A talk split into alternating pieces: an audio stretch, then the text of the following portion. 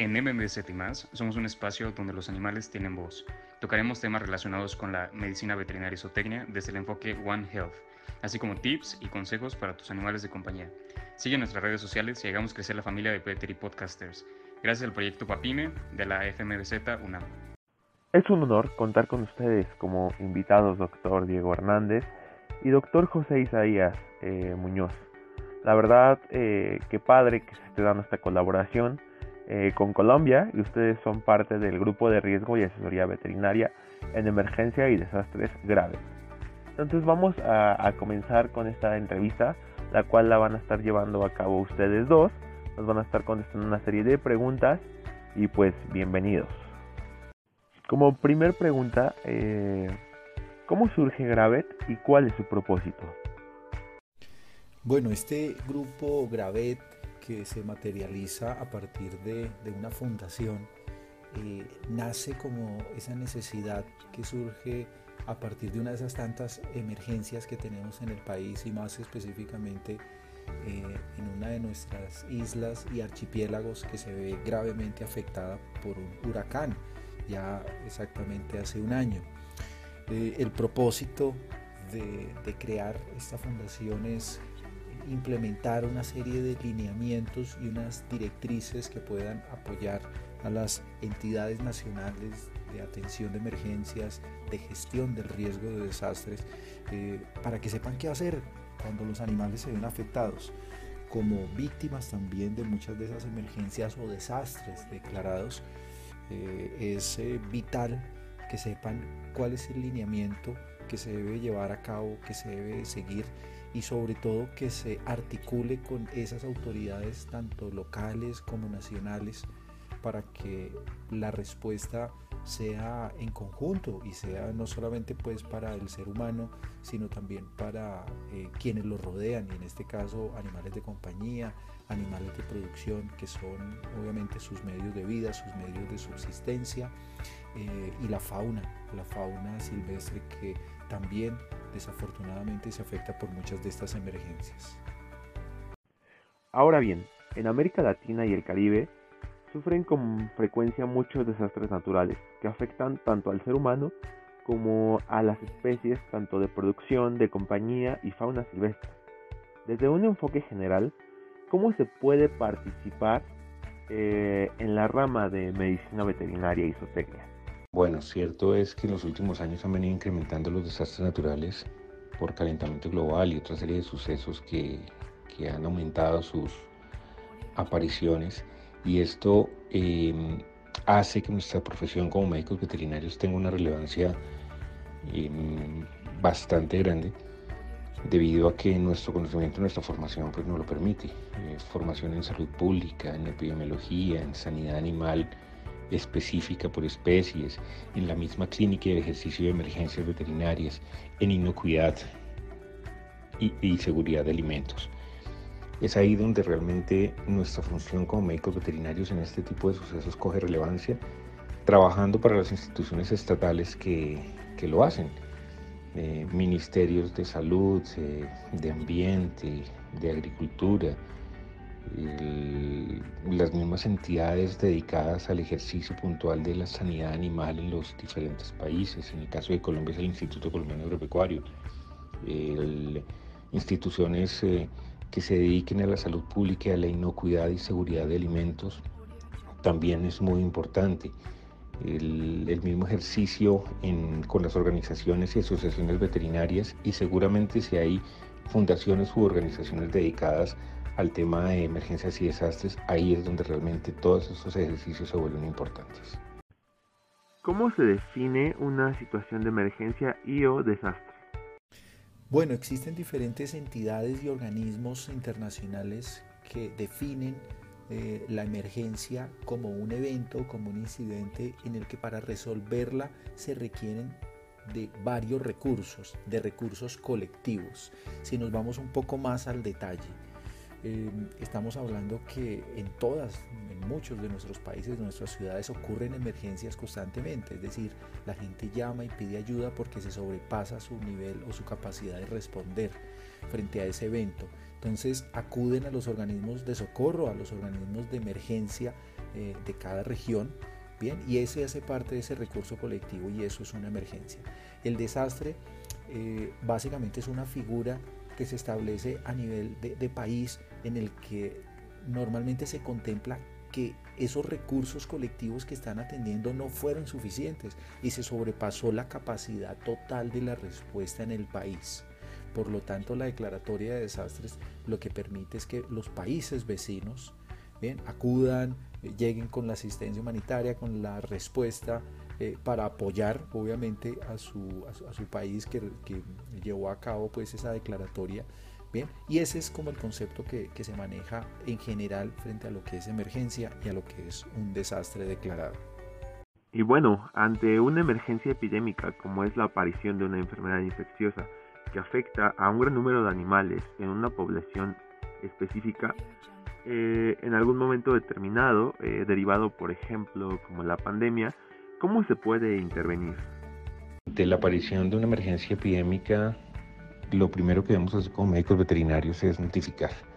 Notificar a las entidades gubernamentales eh, de lo que está sucediendo, de los riesgos que pueden haber potenciales ante una enfermedad que bien puede ser de importancia en sanidad animal como la fiebre aftosa, por ejemplo, o de importancia en salud pública. Brucela, leptospira, eh, rabia, cualquier tipo de enfermedades que sean de control oficial se deben notificar. Nosotros solos como médicos veterinarios no podemos hacer, digamos que una intervención directa, salvo la notificación por diagnóstico que encontremos en el momento. Pero pues esto es un trabajo mancomunado, ya organizado, la vigilancia epidemiológica es un trabajo que se tiene que hacer paso a paso para que realmente se logre discernir lo que está pasando, hacer el diagnóstico correcto, hacer el control rápido del asunto y poder mm, tomar medidas preventivas y de bioseguridad que no vayan a afectar tanto a otros animales como a otras personas. En ese sentido, todas las entidades estatales pues tienen esos componentes, sobre todo si tienen su ejercicio de sanidad animal o de salud pública y se debe digamos que trabajar eh, acorde a la reglamentación establecida para tal fin. Si estamos frente a una enfermedad que no es conocida, que es una enfermedad emergente, con mayor razón son las entidades estatales que tienen que tomar las medidas de prevención y nosotros desde el ejercicio particular tomar las medidas preventivas y de, de manejo tanto para los animales como para las personas que no se vayan a ver afectadas. Ahora hablando desde un enfoque One Health, la Oficina de Salud Animal de la Organización Panamericana de Salud, la OPS, habla sobre una nota muy clara donde menciona que el establecer en los planes de preparación y socorro para desastres y otras situaciones de emergencia, los países deben utilizar todos los recursos a su alcance, entre los que figura la infraestructura y el personal de medicina veterinaria. Estos servicios nacionales especializados suelen poseer los conocimientos y el equipo básico necesario para la medicina preventiva, la salud pública e inclusive atención médica humana. Aunque estos medios se utilizan para la salud animal en circunstancias normales, ante una emergencia pueden servir para cubrir las necesidades humanas y atender una situación. Conviene por lo tanto que se incluyan los servicios nacionales de veterinaria a todos los niveles preparativos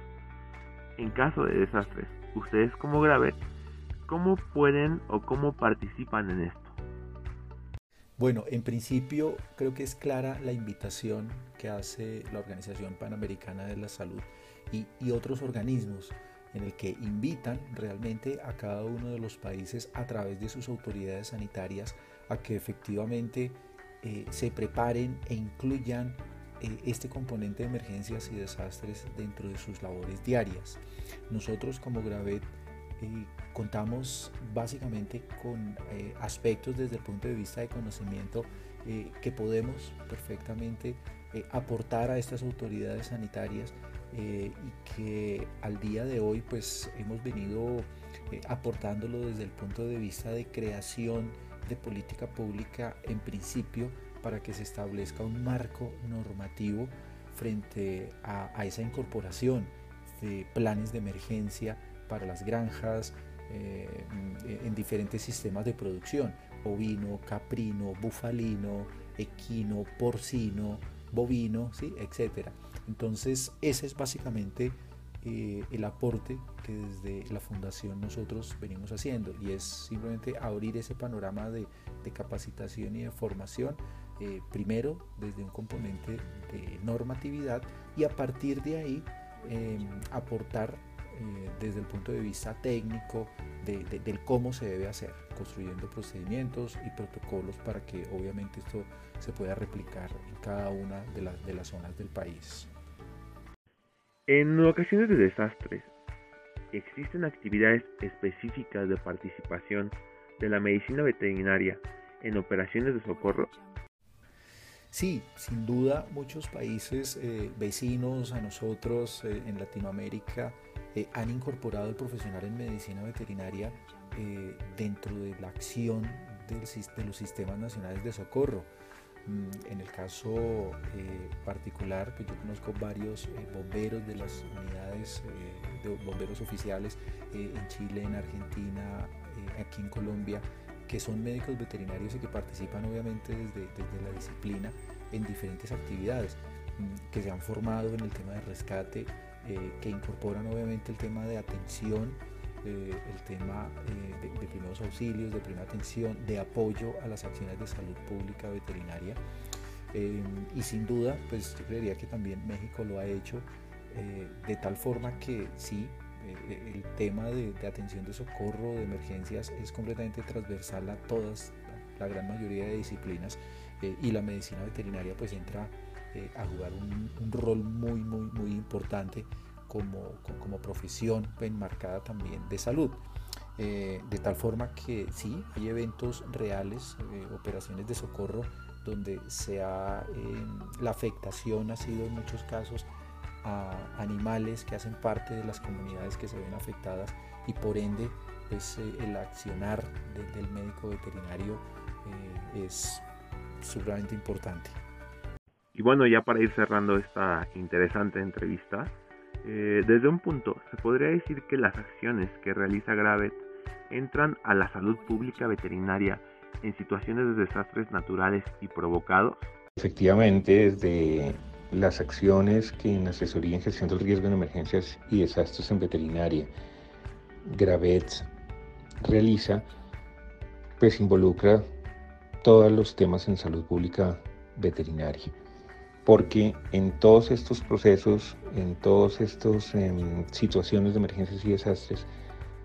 las afectaciones en salud pública son evidentes. Cualquier cosa que se salga de su curso natural hace que las probabilidades de aparición de enfermedades de origen o de carácter zoonótico estén a la orden del día. De ahí que gran parte de los procesos que nosotros hacemos son esas capacitaciones en donde lo que hacemos es sensibilizar un poco más sobre las enfermedades que pueden aparecer en emergencias y desastres, que si bien algunas pueden ser llamadas exóticas o poco frecuentes, la mayoría son enfermedades que están en nuestro día a día. Brucela, tuberculosis, leptospira, rabia, encefalitis equina, muchas enfermedades por las cuales hemos convivido en nuestros diferentes países y regiones, que las vemos de una forma frecuente de aparición o de alguna manera endémica y nos acostumbramos a ellas, pero que cuando pasan estas emergencias y desastres, pues se vuelven potencialmente peligrosas por su aparición, porque se potencializa, valga la redundancia, todo el proceso de aparición de las mismas. De ahí la importancia de generar estos procesos de concientización, de trabajar sobre eso mismo y tener conciencia de los protocolos de vigilancia que se deben tener para estas enfermedades que como médicos veterinarios en trabajo de campo podemos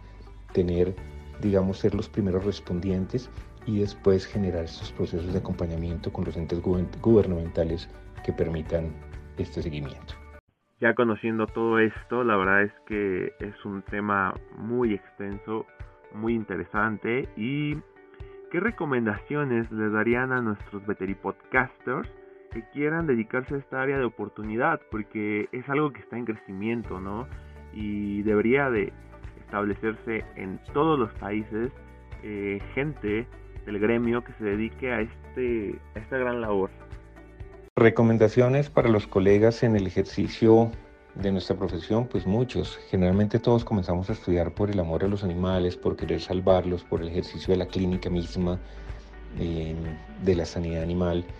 Pero si se dan cuenta entre las asignaturas que vemos, microbiología, inmunología, parasitología, salud pública, epidemiología, bienestar animal, todas esas áreas son de ejercicio profesional en la medicina veterinaria y la medicina veterinaria zootecnia. Eh, no solamente la parte de sanidad animal, no solamente la parte de producción, no solamente la atención de, pacientes individuales en clínica, sino que en todo este proceso de ejercicio en emergencias y desastres se requiere de conocimientos amplios en trabajos poblacionales, en donde realmente no vamos a atender solamente a un paciente, sino que se ven afectados muchos pacientes al mismo tiempo, comunidades enteras, tanto humanas como animales, y ahí es donde la salud pública, la epidemiología, el bienestar animal, eh, el mismo ejercicio de la gestión del riesgo, que es un proceso que se tiene que aprender para hacerlo de una forma metódica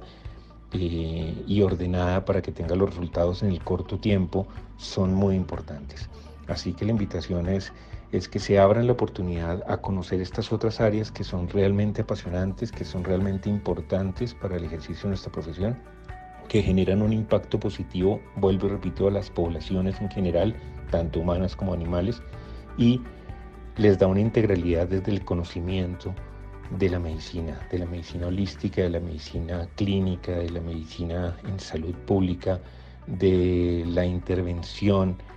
del manejo en bienestar animal y obviamente la integralidad desde el concepto One Health y One Welfare. Y retomando el punto, eh, ¿consideran en definitiva que todas las escuelas de medicina veterinaria, medicina veterinaria y zootecnia deban incluir dentro de sus planes de estudio un espacio académico que haga énfasis en la prevención y atención de desastres y emergencias desde un carácter interdisciplinario y transdisciplinario de las acciones en las que se puede intervenir? Bueno, la verdad y en mi opinión, pues sin duda el tema tiene que, incluirse dentro de los planes académicos, dentro de las mallas curriculares. Mm, en, muchos de nuestros eh, países desafortunadamente pues tenemos un historial y una experiencia eh, de eventos que han, declarado, que han sido declarados desastres. Eh, a diario tenemos emergencias por el clima, geológicas, que desafortunadamente pues basados en, la afectación y en el número de, de muertes que hemos llegado a tener,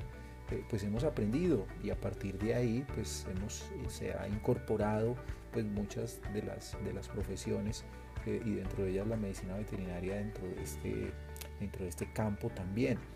Eh, de tal forma que sí, de por sí es una invitación que la misma OIE hace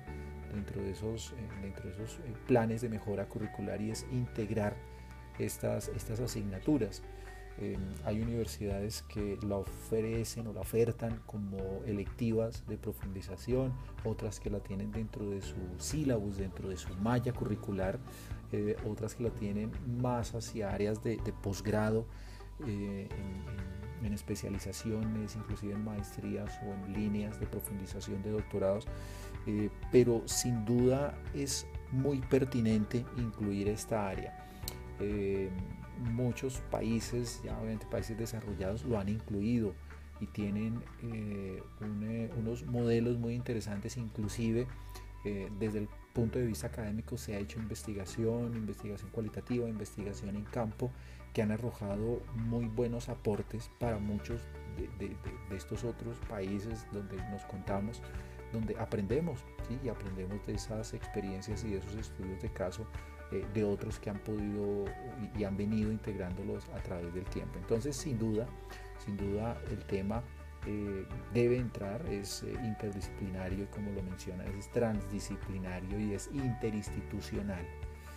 las acciones que podemos llevar a cabo pues son múltiples realmente desde, la medicina veterinaria, no solamente desde la atención médica o apoyar la salud pública, sino acciones de, construcción de planes,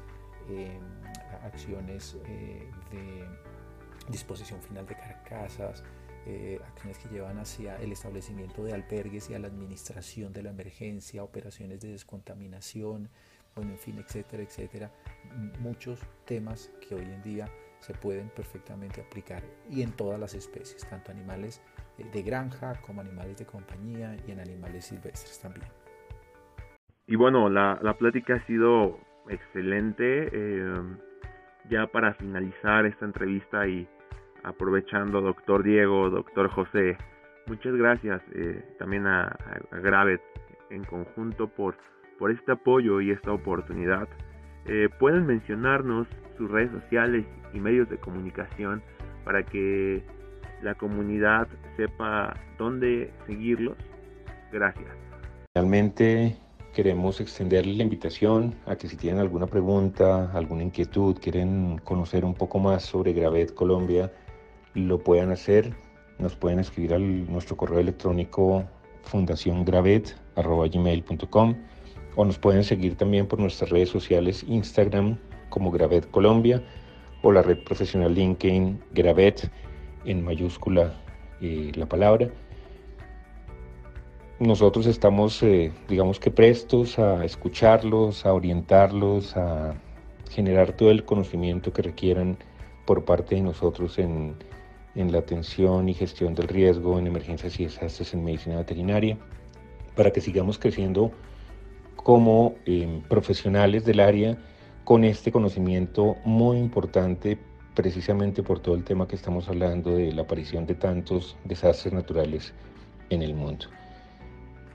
Estamos haciendo cursos eh, de manera eh, frecuente, por eso es importante que nos sigan en redes sociales y puedan participar de ellos y puedan hacer parte también de este proceso de gestión del conocimiento en el cual estamos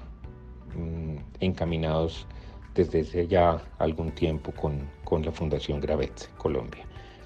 Muchas gracias al doctor eh, Miguel Ángel Rodríguez y a su programa y podcast MBZ y más. Feliz día para todos.